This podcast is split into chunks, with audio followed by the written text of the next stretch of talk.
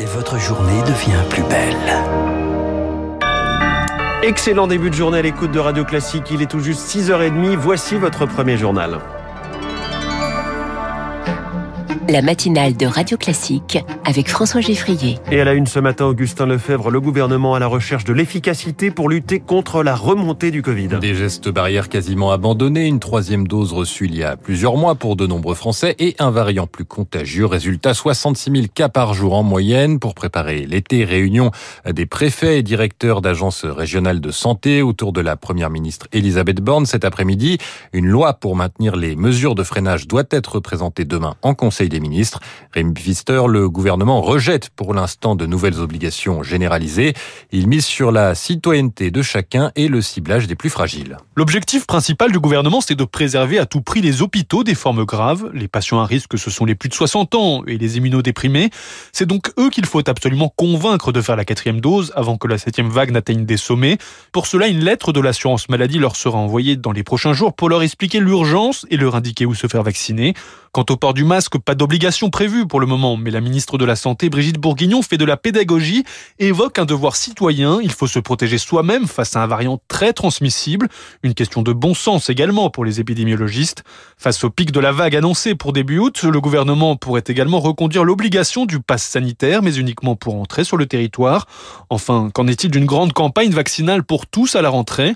Pour le moment, tant qu'un vaccin universel de nouvelle génération qui bloque les contaminations n'est pas disponible, le bénéfice serait pratiquement nul selon les scientifiques. Rémi Pfister, Brigitte Bourguignon a précisé hier qu'elle recevrait probablement jeudi le rapport de la mission Flash sur les urgences confiées au docteur François Braun.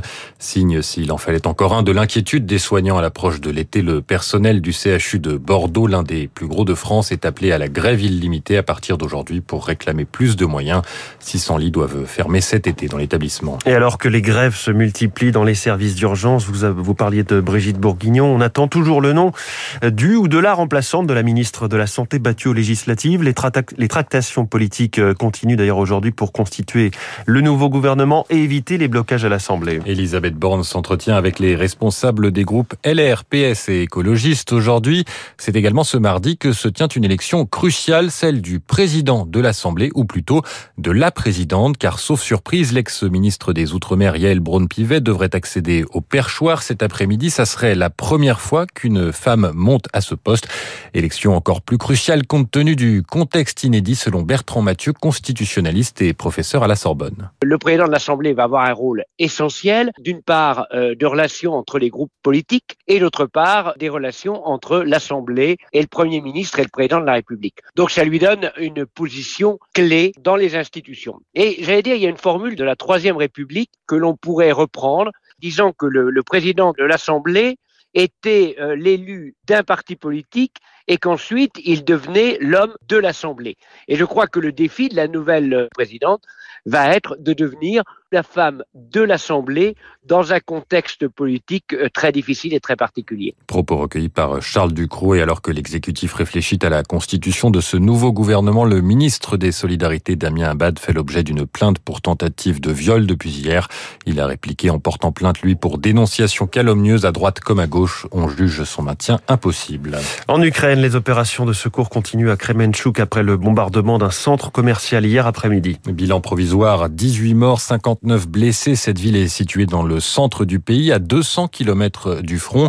Frappe russe à la veille du sommet de l'OTAN alors que le G7 était réuni en Allemagne, un crime de guerre pour le groupe de puissance, une horreur absolue pour le président français Emmanuel Macron, un acte de terrorisme pour son homologue ukrainien Volodymyr Zelensky.